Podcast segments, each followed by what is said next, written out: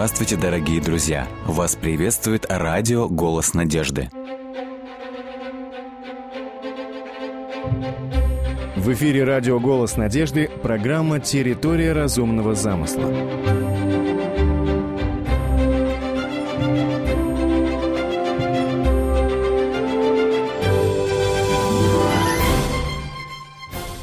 В прошлых программах мы говорили о космосе, мы говорили о растительном и о животном мире – Однако человек еще большее чудо, чем звезда, чем растение или животный мир. Давайте рассмотрим, к примеру, глаз человека. Ученые утверждают, что в сравнении с механизмом зрения, координацией действий роговицы, хрусталика и центральной нервной системы самые современные фотоаппараты – это просто детская игрушка. Как только мы открываем глаза, тут же включается механика органов глаза, запускаются химические процессы, начинается обработка информации. Все это процессы невероятной сложности. Чем тщательнее ученые изучают глаз, тем труднее списать его сложнейшее устройство на волю случая – Чарльз Дарвин, который первым выдвинул гипотезу об эволюции, как-то признался, что когда он задумывается о чрезвычайно сложной природе глаза, то становится просто дурно, говорил он. Позднее Дарвин все-таки предложил идею, как мог естественный отбор добиться такого совершенства.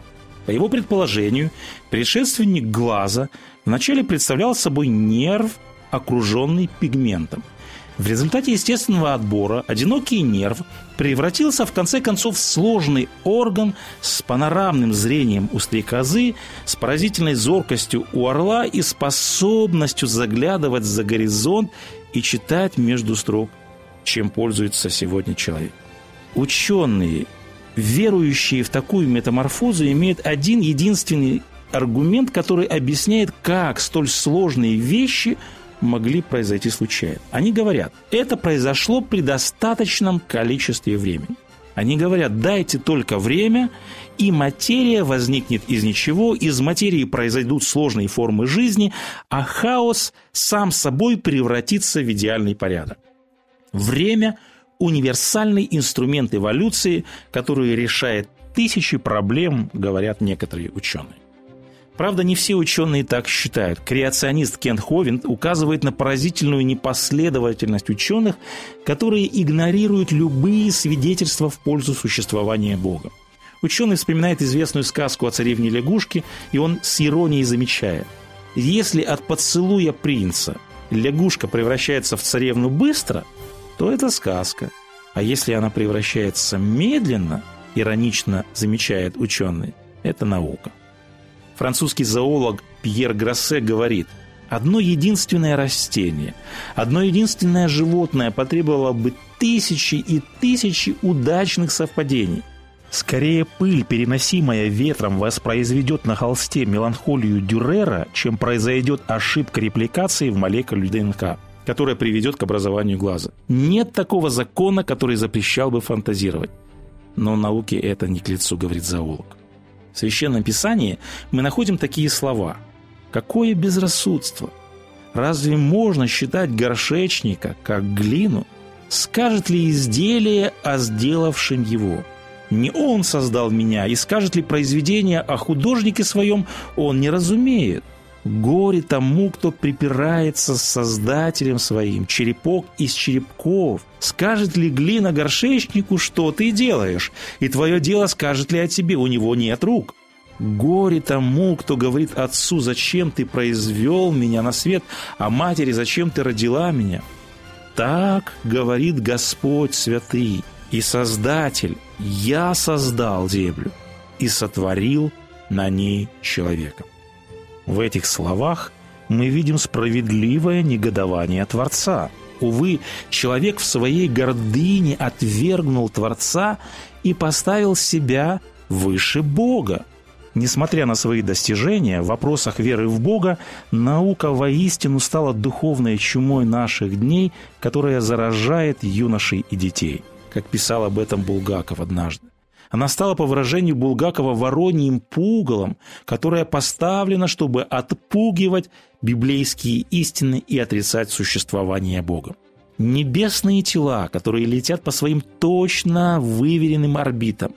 Летучие мыши, которые без труда находят путь благодаря своим ультразвуковым радиолокаторам. Глаз человека и многие-многие другие чудеса и загадки природы бросают вызов домыслам людей, которые отрицают идею разумного замысла в удивительном мире природы невозможно не заметить руку Творца.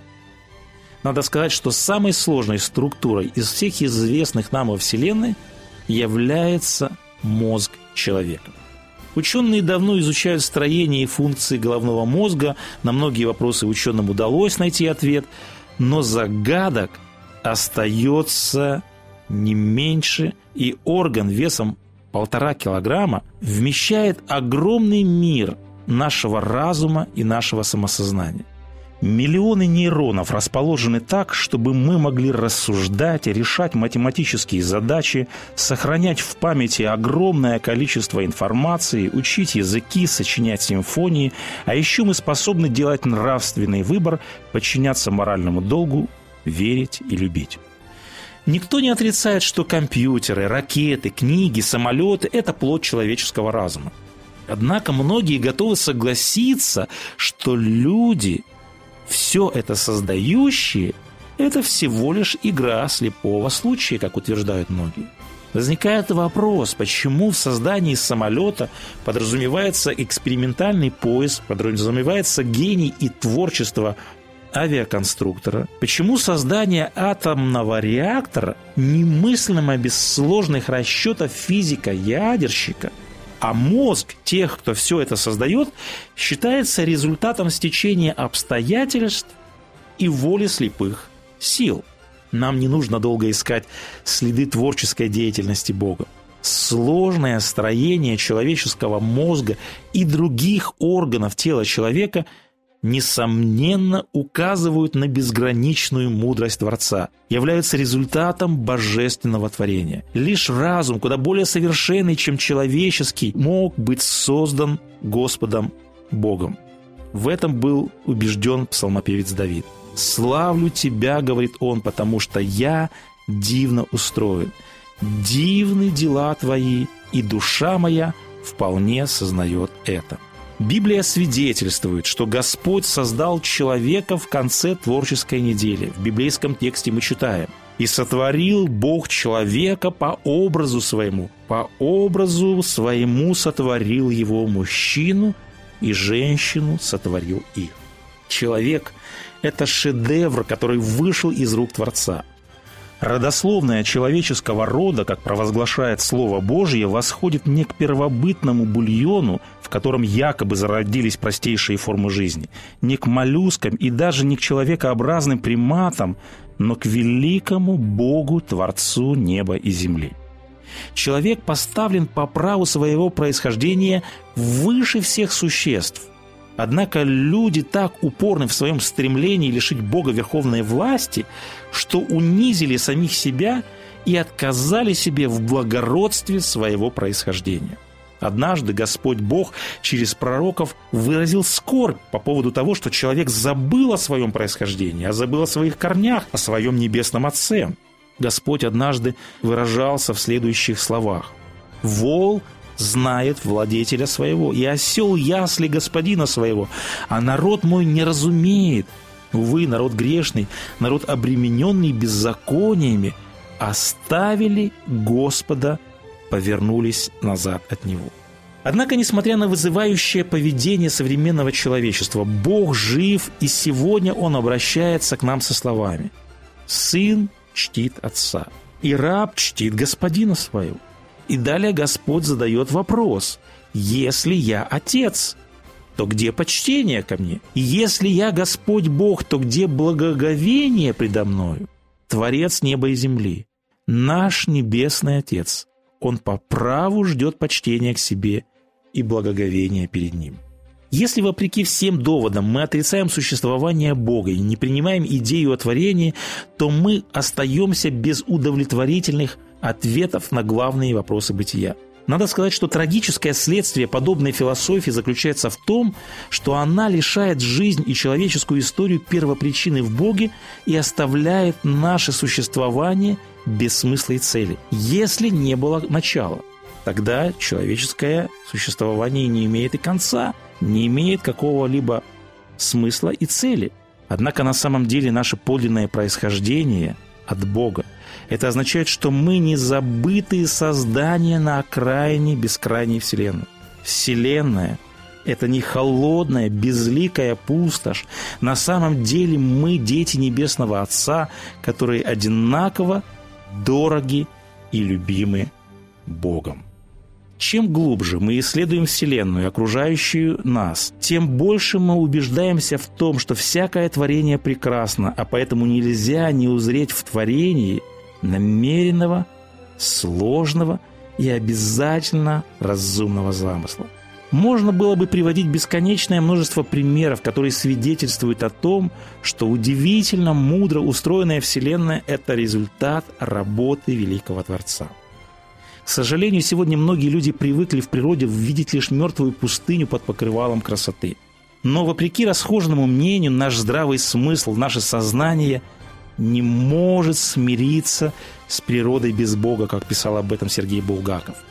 Окружающий нас мир природы подтверждает идею о грандиозном замысле, о руководящем разуме, об управляемом, а не хаотичном процессе сотворения жизни на Земле. Во всем мы можем видеть законы, все подчинено некоему единому замыслу.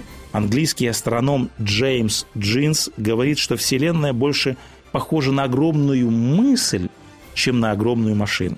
И вот за сложностью и разнообразием окружающего мира виден один общий источник – созидательный гений мудрого Творца, который обладает непостижимо высоким интеллектом. В природе все свидетельствует о делах рук великого художника и дизайнера. Шведский ученый Карл Линей, когда завершил свою знаменитую классификацию животных и растений, написал – Бог прошел мимо меня, я видел его в творении. Немецкий астроном Иоанн, Йоганн Кеплер сказал, когда я изучаю законы мироздания, то словно бы прикасаюсь к самому Богу.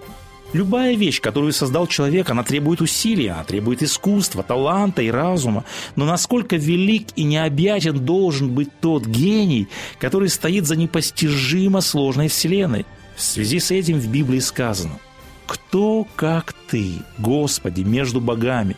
Кто, как Ты, величествен святостью, досточтим хвалами, Творец чудес. Нет подобного Тебе, Господи. Ты велик, и имя Твое велико могуществом. Эти торжественные слова являются гимном непревзойденной мудрости, удивительному творческому интеллекту, силе и могуществу небесного Творца чудес. Учитывая столь непостижимую мудрость и величие Творца, мы находим в Библии следующий призыв – «Убойтесь Бога и воздайте Ему славу, и поклонитесь сотворившему небо, землю, море и источники вод». Живописное полотно делает художника достойным похвалы и почестей, а мы иногда прославляем творение вместо его автора. Люди порой охотнее поклоняются творению, чем Творцу. Однако одна из основных причин для поклонения Богу – это то, что Он является великим Творцом всему – Часто можно услышать вопрос, если Бог есть, почему мы не можем Его увидеть, почему Он не может явить себя нам воочию? Каким образом Бог открывает себя нам? Не обязательно воочию увидеть Бога, чтобы поверить в Его реальность. Если на опушке леса мы увидим ухоженный огород с ровными грядками цветов и овощей, то нам не обязательно встречаться с садовником, чтобы убедиться, что это его рук дело, а не выросло само собой – достаточно будет косвенных, но убедительных доказательств, чтобы развеять все наши сомнения в существовании садовника. В удивительно устроенном мире природы Господь оставил отпечатки своих пальцев. Внимательно рассматривая мир природы, человек интуитивно должен прийти к выводу о том, что должен существовать Творец. Вот это самораскрытие Бога называют общим откровением, потому что оно доступно для всех, во все времена и повсюду. Таким образом, природа – это учебник о Творце, это учебник, который дан нам самим Богом. Лев Толстой писал однажды. Атеист говорит, «Я не знаю Бога, и мне не нужно это понятие». Говорить это, дальше продолжает автор, это все равно, что говорить человеку, плывущему по морю в лодке, что он не знает моря, и ему не нужно это понятие то бесконечное, которое окружает тебя, на котором ты движешься, законы этого бесконечного, твое отношение к нему, это-то и есть рука Бога, говорит Толстой. Говорит, что ты не видишь его, это поступать как страус. Бога нельзя не увидеть, оглянувшись вокруг. А поскольку его нельзя не увидеть, мы можем и должны стараться узнать его лучше, к чему нас и призывает Священное Писание – Познайте, что Господь есть Бог, что Он сотворил нас, и мы Его, Его народ, и овцы паствы Его. Мы можем верить в Бога не только на основании общего откровения в природе, но также на основании сообщений, которые Господь оставил в Священном Писании. В Священном Писании от начала до конца, от книги Бытие до книги Откровения, последовательно проходит мысль у нашего мира – есть Творец. В простых словах, вначале сотворил Бог небо и землю. Мы находим ответ на вопрос о происхождении жизни на земле. Надо сказать, что Библия не пытается предоставить нам доказательства существования Бога и происхождения мира. Библия просто провозглашает это как безусловный факт. Библия открывает, что единственным часовщиком, единственным создателем природы является – великий Творец неба и земли. Библия говорит нам о том, что Господь Бог сотворил своим словом мир в течение всего шести буквальных дней. Псалмопевец говорит в 32-м псалме «Словом Господа сотворены небеса, и духом уст Его все воинство их. Ибо Он сказал, и сделалось, Он повелел, и явилось». Доверяя Библии, как авторитетному источнику, Слову Бога, мы верою познаем, что веки устроены Словом Божиим, так что из невидимого произошло видимое. Сегодня, в ядерный век, наш огрубевший слух и притупленное зрение утратили способность слышать Бога и видеть Его силу. Однако Бог и сегодня тихо стучит в наше сердце. Он предлагает смотреться в окружающий мир. Господь и сегодня желает, чтобы его удивительный почерк, его творческая сила и могущество, она могла бы быть видима в мире природы. Современный человек должен прислушаться к голосу Бога, который пока никак не может узнать в удивительном мире природы. Господь желает, чтобы наше сердце расслышало этот голос и раскрылось для Господа.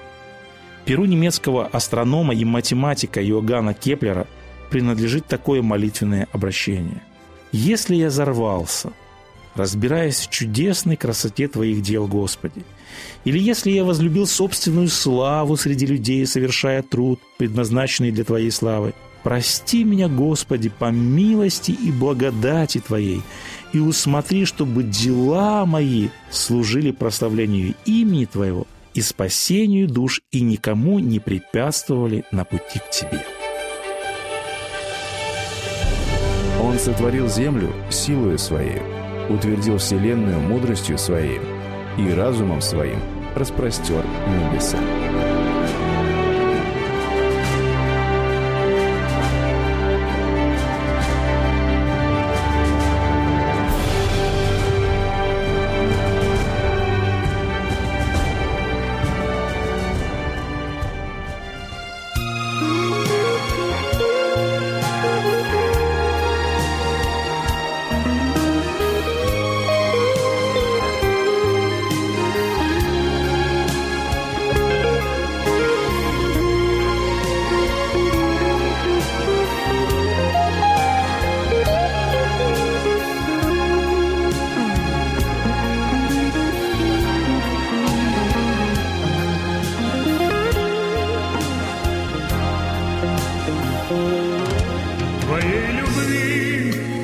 Господь, я не забуду,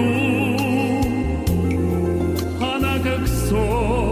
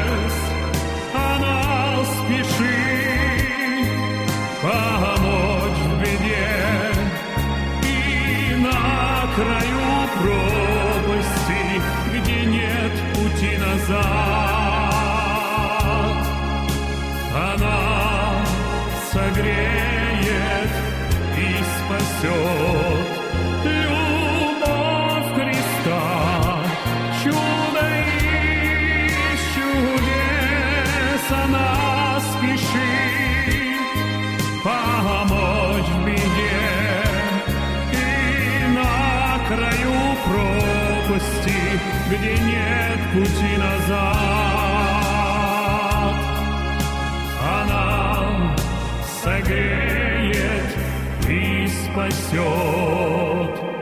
когда со всех сторон беда и горе,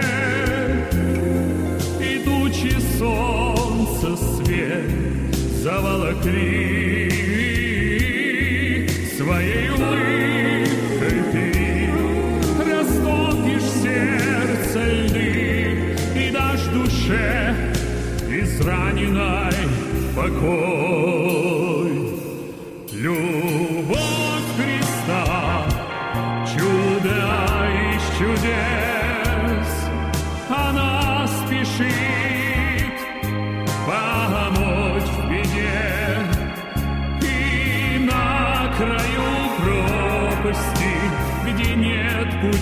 назад, она согреет и спасет. Любовь Христа, чудо чудес, она спешит помочь беде. И на краю пропасти, пути назад, она согреет и спасет. Любовь Христа,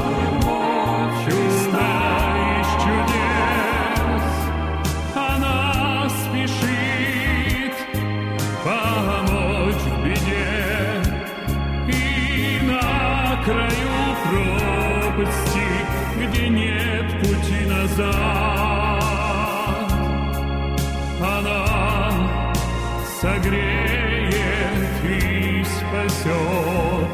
Любовь Христа, чудо из чудес, она спешит помочь беде. И на краю пропасти, где нет пути назад,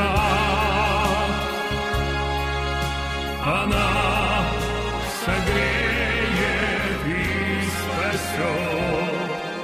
Любовь Христа, чудо из чудес, она спешит беде. Этот житель южных земель редко ходил по льду.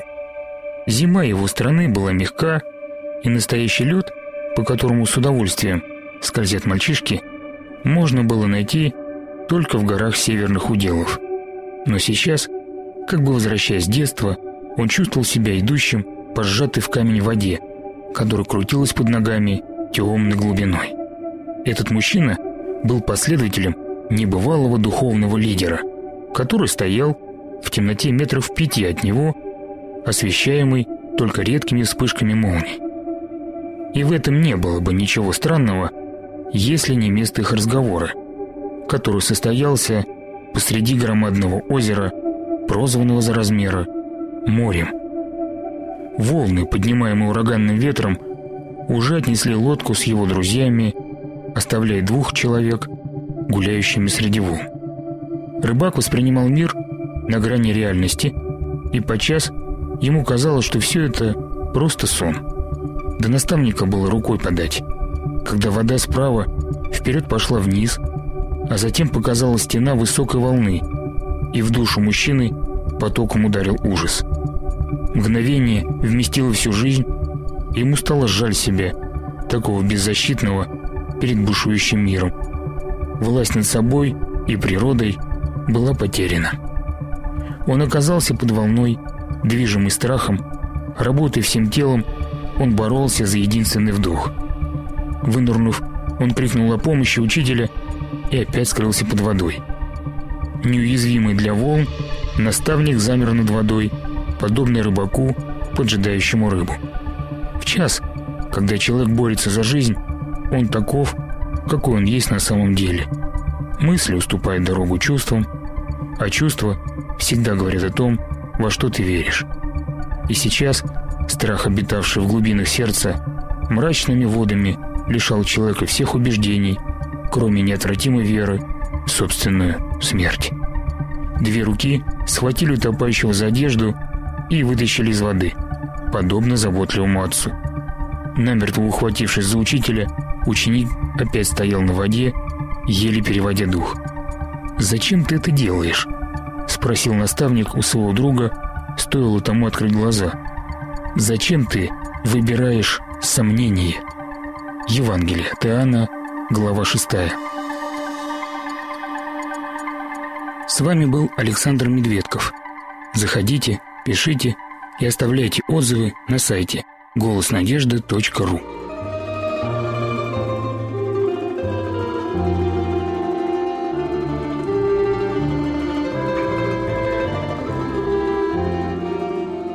Дорогие друзья, вы можете оставить свои сообщения через WhatsApp и Viber по номеру плюс 7 915 688 7601 или позвонить нам на бесплатную линию, которая работает на территории Российской Федерации. Номер 8 800 100 ровно 1844. 8 800 100 ровно 1844.